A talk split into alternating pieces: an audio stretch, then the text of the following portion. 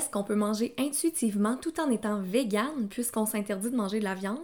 Est-ce que les personnes végétariennes manquent de fer? Est-ce qu'elles doivent combiner leurs protéines à chaque repas?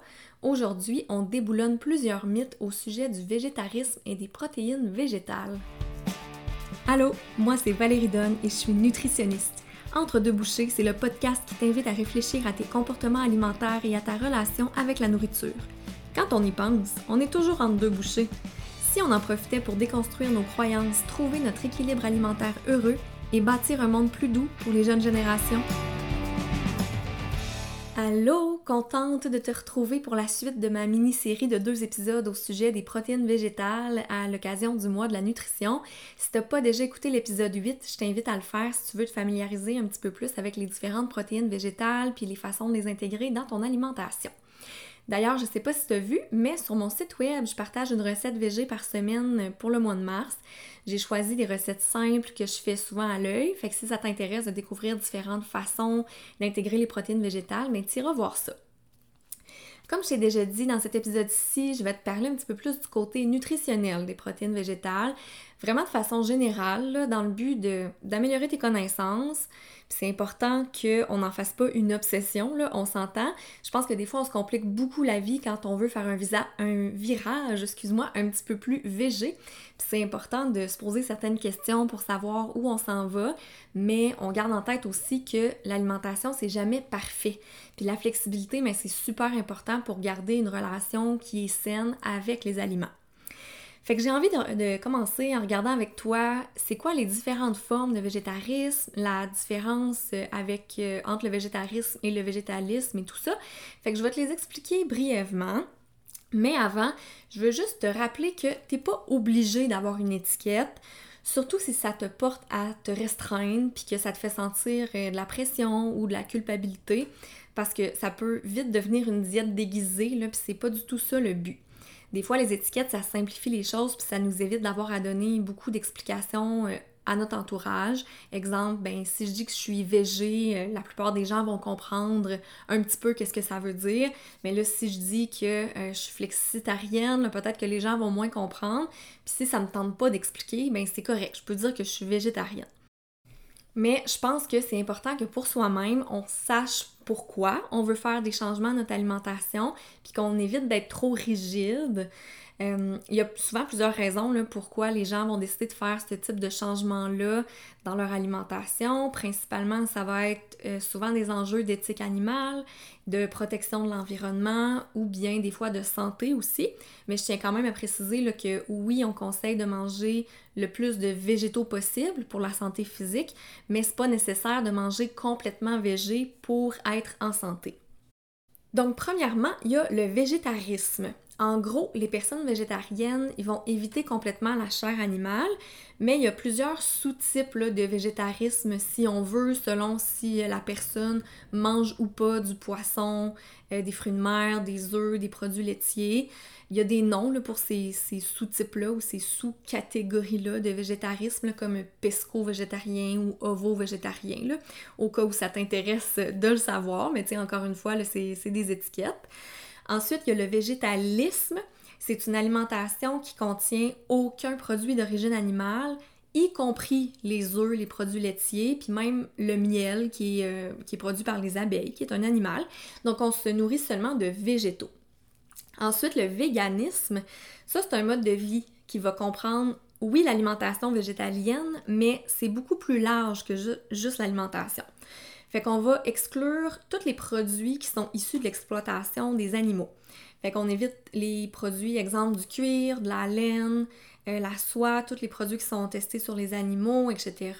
Puis on va accorder habituellement beaucoup d'importance à l'éthique animale, puis à, l'antispécisme, c'est-à-dire qu'on ne veut pas hiérarchiser les espèces animales. Euh, exemple, quand on dit que l'humain est au-dessus de toutes les espèces, puis ensuite de ça, mais ben, on va accorder plus de valeur, disons, au chien qu'au cochon, parce que le chien, on le considère comme un animal de compagnie, le cochon, lui, on l'élève pour le manger, puis là, encore plus bas, mais on va retrouver les insectes, bon, etc. Juste pour que tu comprennes le, principe un petit peu. Classer les espèces comme ça, c'est du spécisme, puis habituellement, c'est une idée qui est rejetée là, euh, par les personnes qui sont véganes. Ensuite, on a le flexitarisme. Euh, techniquement, si on est flexitarien, on est omnivore, mais très majoritairement centré sur les végétaux. Fait qu'au quotidien, on va se baser sur le végétarisme, euh, ou ça peut être le végétalisme aussi, mais on va inclure une consommation comme occasionnelle de viande ou de produits animaux. Fait qu'on va déjà à l'avance euh, se, permettre, là, entre guillemets, j'aime pas trop ça ce mot-là, une certaine flexibilité dans notre alimentation. Puis là, tu vas me demander, ben oui, mais c'est quoi qui est mieux pour moi là-dedans? Ben, ce qui est mieux pour toi, c'est d'avoir une alimentation qui te fait sentir bien, qui correspond à tes valeurs, puis qui t'apporte du plaisir. C'est important de pas se sentir coupable, comme je disais un petit peu plus tôt, puis évidemment de combler ses besoins. Fait que bref, de choisir ses aliments en toute connaissance de cause, puis pour des raisons qui t'appartiennent à toi.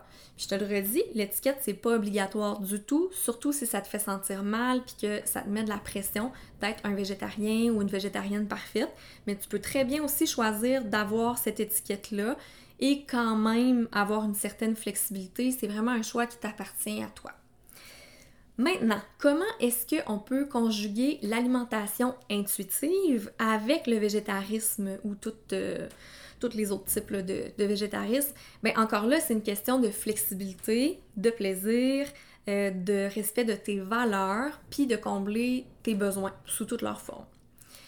Puis c'est vrai que la ligne, elle peut être mince avec la restriction ou avec la culture des diètes, euh, mais je suis pas dans ta tête. En fait la personne la mieux placée pour le, le savoir, c'est toi. Fait que tu peux te demander, exemple, si de un, tu ressens de la culpabilité ou si au contraire, c'est c'est plaisant ton alimentation. Euh, si de deux, tu sens une obligation de suivre des règles en tout temps, ou bien est-ce que tu as de la latitude? Ensuite, est-ce que c'est lourd pour toi au quotidien? Est-ce que ça t'empêche de vivre ce que tu voudrais parce que c'est trop compliqué? Est-ce que ça te cause de l'isolement social? Est-ce que tu sens de la pression ou peut-être que tu as peur du jugement des autres par rapport à ce que tu manges? Puis garde en tête que tu n'es pas obligé de faire un virage du jour au lendemain. Tu peux y aller lentement, intégrer juste un petit peu plus de protéines végétales dans ta semaine, puis y aller à ton rythme. Fait qu'on s'observe, on découvre des choses, euh, on essaye, puis on se donne le droit d'être flexible. Puis ce que tu penses une journée, ben, ça peut être différent le lendemain. Ça peut faire complètement pas de sens ce que tu pensais hier, puis c'est correct. Donc, maintenant qu'on a fait le point sur euh, le végétarisme, les déclinaisons, le végétalisme, puis tous leurs petits cousins, on peut rentrer dans la partie plus information nutritionnelle des protéines végétales. Fait que je vais donner des infos générales, mais chaque personne puis chaque situation va être différente. Fait qu'en cas de doute, je te suggère fortement de consulter un ou une nutritionniste pour avoir des conseils qui sont adaptés pour toi. Premièrement, je te parle des fibres. C'est certain qu'une alimentation plus végétale, de façon générale, mais ça va être plus riche en fibres. Les fibres, on les retrouve dans les végétaux. Fait que les légumes, les fruits, les grains, puis en particulier les grains entiers, les noix et graines, les légumineuses. Puis on le sait que les fibres, ça aide au transit intestinal, mais c'est pas leur seul avantage, loin de là. Euh, entre autres, elles vont contribuer à la satiété, c'est-à-dire qu'elles vont nous soutenir plus longtemps qu'après un repas. On va y revenir euh, un petit peu euh, plus tard à la satiété. Puis il y a deux types de fibres qui existent, c'est les fibres insolubles et les fibres solubles. Les deux types là, vont coexister dans les aliments, mais il y a des aliments qui sont, on va dire, reconnus comme étant des plus grandes sources de l'une ou l'autre de ces fibres-là. Exemple, quand on pense aux fibres insolubles, bien, on va penser au pain de blé entier, à plusieurs légumes, certains fruits, au son de blé aussi. Puis c'est ces fibres-là qui vont aider à la régularité intestinale. Les fibres solubles, elles, on va les retrouver dans les légumineuses, euh, l'avoine, l'orge, le psyllium. Le psyllium, ça peut être ajouté dans certaines euh, céréales ou ça peut être même vendu en poudre ou en capsule. Il y a des fibres solubles dans certains fruits et légumes, euh, la patate douce par exemple, mais il y en a d'autres. Puis ces fibres-là, ils sont connus pour leur impact positif sur la glycémie puis sur le cholestérol sanguin. Fait que c'est à prendre en considération, par exemple, si on a le diabète ou un problème de cholestérol. Elles vont euh, aussi aider à avoir des selles bien formées. Fait que si on a tendance à avoir des selles molles, par exemple, ben, ça peut aider. Petit bémol ici, euh, c'est certain que les légumineuses sont aussi gazogènes. Fait que ça se peut que quand on n'est pas habitué d'en manger, ça nous donne des symptômes digestifs qui peuvent être inconfortables. Puis il y a aussi certaines personnes, exemple avec le syndrome de l'intestin irritable, qui vont avoir plus de mal à les digérer. Donc en gros, là, on suggère toujours de commencer graduellement, de bien rincer les légumineuses, de boire assez d'eau aussi, puis d'y aller vraiment selon notre propre tolérance à nous. Donc en gros, là, pour les fibres, l'idée c'est de consommer une variété d'aliments qui en contiennent. Ensuite, une des questions que je reçois vraiment souvent, c'est par rapport au fer. Parce que oui, c'est vrai, le fer végétal il est moins facilement absorbé par le corps comparé au fer d'origine animale. Les noms plus scientifiques, là, en fait, c'est euh, le fer hémique ou euh, héminique pour le fer animal, puis le fer non héminique pour le fer végétal. Mais on va s'en tenir à végétal puis animal pour les besoins du podcast. Ça va être un petit peu plus simple puis plus facile à dire pour moi aussi. Fait que pour les sources de fer animal, mais ben, on peut penser évidemment à tout ce qui est viande, volaille, poisson, fruits de mer. Euh, les œufs, eux autres, ils vont contenir les deux types de fer. Puis du côté des végétaux, bien, on retrouve du fer dans les grains entiers, les légumineuses, les noix, les graines, euh, les légumes surtout vert foncé, euh, le tofu ferme, le tempeh. Il y a des aliments qui sont enrichis aussi, euh, comme plusieurs céréales pour bébés enrichis, certaines céréales à déjeuner standard, là, ça va être écrit dessus ou dans la liste d'ingrédients quand ils sont enrichis. Même chose pour les pâtes alimentaires, plusieurs substituts de la viande qui sont transformés, comme du haché végétal. Euh, au Canada, il y a une réglementation qui dit quels aliments peuvent contenir ou doivent absolument contenir certaines vitamines et euh, certains minéraux ajoutés. En gros, c'est pour prévenir les carences dans la population. Ça se vérifie facilement dans la liste des ingrédients. Si jamais c'est quelque chose qui t'intéresse, euh, c'est public, la réglementation qui concerne l'enrichissement des aliments, tu peux retrouver ça sur le site web de l'Agence canadienne d'inspection des aliments.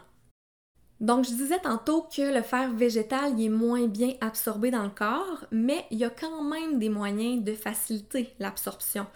Premièrement, si on est omnivore puis qu'on mange dans un même repas des aliments qui contiennent du fer animal, ben ça aide à absorber le fer végétal ou bien si on ajoute des aliments qui contiennent de la vitamine C. Ça aussi, ça va aider à absorber le fer végétal. Fait que quand je parle de vitamine C, c'est pas nécessairement des suppléments, ça peut être des fruits et légumes orangés, rouges ou vert foncé, là, surtout. C'est bon aussi de savoir que le thé et le café vont empêcher le fer d'être bien absorbé.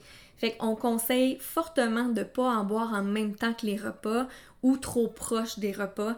Idéalement, là, on veut un 1 à 2 heures avant le repas puis après le repas sans café, santé pour que santé pas dans le sens la santé mais sans thé, la boisson pour que vraiment le fer de notre repas puisse être le mieux absorbé possible. Je sais que c'est pas nécessairement évident, mais c'est quand même un point qui est intéressant à savoir puis que la plupart des gens ne savent pas. Puis là, je sais pas si tu as remarqué que j'ai pas nommé les produits laitiers. Puis en fait, euh, c'est une erreur que je vois souvent de penser que les produits laitiers sont une source de fer. C'en est pas une. Même chose pour les boissons végétales euh, standards. Pour une tasse de lait ou de boisson végétale, on va combler 1 ou 2% des besoins quotidiens en fer moyen pour un adulte. Puis pour euh, une personne qui a des menstruations, bien, les besoins sont encore plus élevés, puis encore plus si on est enceinte. Fait que finalement, ce 1 ou 2 %-là, mais il, peut devenir, il peut devenir plus proche euh, de 0 ou 1 de, de nos besoins. Fait que c'est pas suffisant, par exemple, de manger du fromage pour remplacer la viande dans nos repas parce qu'on n'aura pas de fer. Faut vraiment aller chercher des aliments qui contiennent plus de fer pour combler nos besoins. Euh, puis c'est possible de combler nos besoins en fer avec des végétaux, mais ça demande une attention particulière puis des connaissances de base sur le sujet, surtout si on a des menstruations ou qu'on est enceinte. Puis en cas de doute, mais on peut consulter. Euh, il y a toujours les suppléments qui peuvent être une option dans certains cas si on a tendance à avoir des carences. Mais pour ça, je vous conseille vraiment de demander à un professionnel de la santé. Ensuite, est-ce qu'on doit combiner nos protéines dans un même repas? Ça, c'est un mythe qui est encore tenace aujourd'hui, puis ben, il faut dire que les nutritionnistes, on a quand même contribué à propager cette croyance-là, euh, parce que même moi, au bac, là, en 2008-2010, c'est ça que j'ai appris, mais euh, je dis ça, c'est drôle, hein, parce qu'en préparant l'épisode, je suis retournée voir dans mes manuels d'université, puis c'est écrit noir sur blanc dans un livre de référence que c'est un mythe. Mais dans mes notes de cours, ben, on apprenait à combiner les protéines à chaque repas. Fait que bref, il y avait un petit décalage, là, mais maintenant, on le sait qu'on n'a pas besoin absolument de combiner plusieurs sources de protéines dans un même repas. Avant, en fait, on pensait qu'il fallait, aller chercher en même temps, à chaque repas, tous les différents types d'acides aminés essentiels. Les acides aminés, c'est comme les molécules qui composent les protéines. Fait que disons qu'une protéine, c'est un collier de perles, ben chaque perle est un acide aminé. Puis ceux qu'on appelle essentiels, ben c'est les acides aminés que le corps peut pas fabriquer lui-même en quantité suffisante. Fait qu'il faut aller les chercher dans la nourriture. La plupart des sources de protéines végétales, ils vont contenir différents acides aminés, mais pas tous les acides aminés essentiels sauf quelques exceptions, comme le soya qui les contient tous. Euh, dans ce temps-là, on dit que c'est une protéine complète ou de haute valeur biologique. Il y a le quinoa aussi qui est considéré comme une source de protéines complète, mais euh, contrairement à ce qu'on entend souvent, le quinoa, c'est pas en tant que tel une si grande source de protéines que ça. Oui, il contient un petit peu plus de protéines que d'autres grains de sa catégorie, mais à quantité égale, exemple, comparé à des lentilles, ben le quinoa, il y a quand même la moitié moins de protéines. Fait qu'il faut faire la différence entre la quantité totale de protéines ce qu'on appelle les protéines complètes qui vont fournir tous les acides aminés essentiels. Fait que pour revenir à la combinaison des protéines, euh, exemple, on disait, si je me souviens bien, qu'il fallait manger des légumineuses avec un produit céréalier pour être correct euh, côté protéines dans nos repas. Mais maintenant, on sait que notre corps est pas mal plus wise que ça. Il peut très bien se débrouiller avec un menu euh, varié tout simplement tant que tu consommes différentes sources de protéines en 24 heures. Tu devrais être correct. Une autre chose que j'entends souvent à propos des protéines végétales, c'est que on va toujours avoir faim si on remplace la viande. Puis dans ma pratique clinique avec mes clients, clientes, c'est quelque chose qui arrive des fois, qu'on trouve qu'on n'est pas autant rassasié euh, aussi longtemps, je dirais peut avoir plusieurs aspects de l'alimentation à regarder en lien avec ça, mais ce que je vois le plus souvent, c'est soit qu'on mange trop une petite portion versus notre faim ou nos besoins, ou soit que notre repas n'est pas complet, ou bien qu'on ajoute pas ou pas assez de corps gras. Fait qu'on va décortiquer un petit peu tout ça. Quand je dis que le repas, des fois, n'est pas complet, c'est qu'on va juste enlever la viande sans vraiment la remplacer ou la compléter avec, ou compléter le repas, c'est-à-dire avec une autre source significative de protéines. Puis à ce moment-là, ben effectivement, ça se peut qu'il nous manque de protéines par rapport à nos besoins.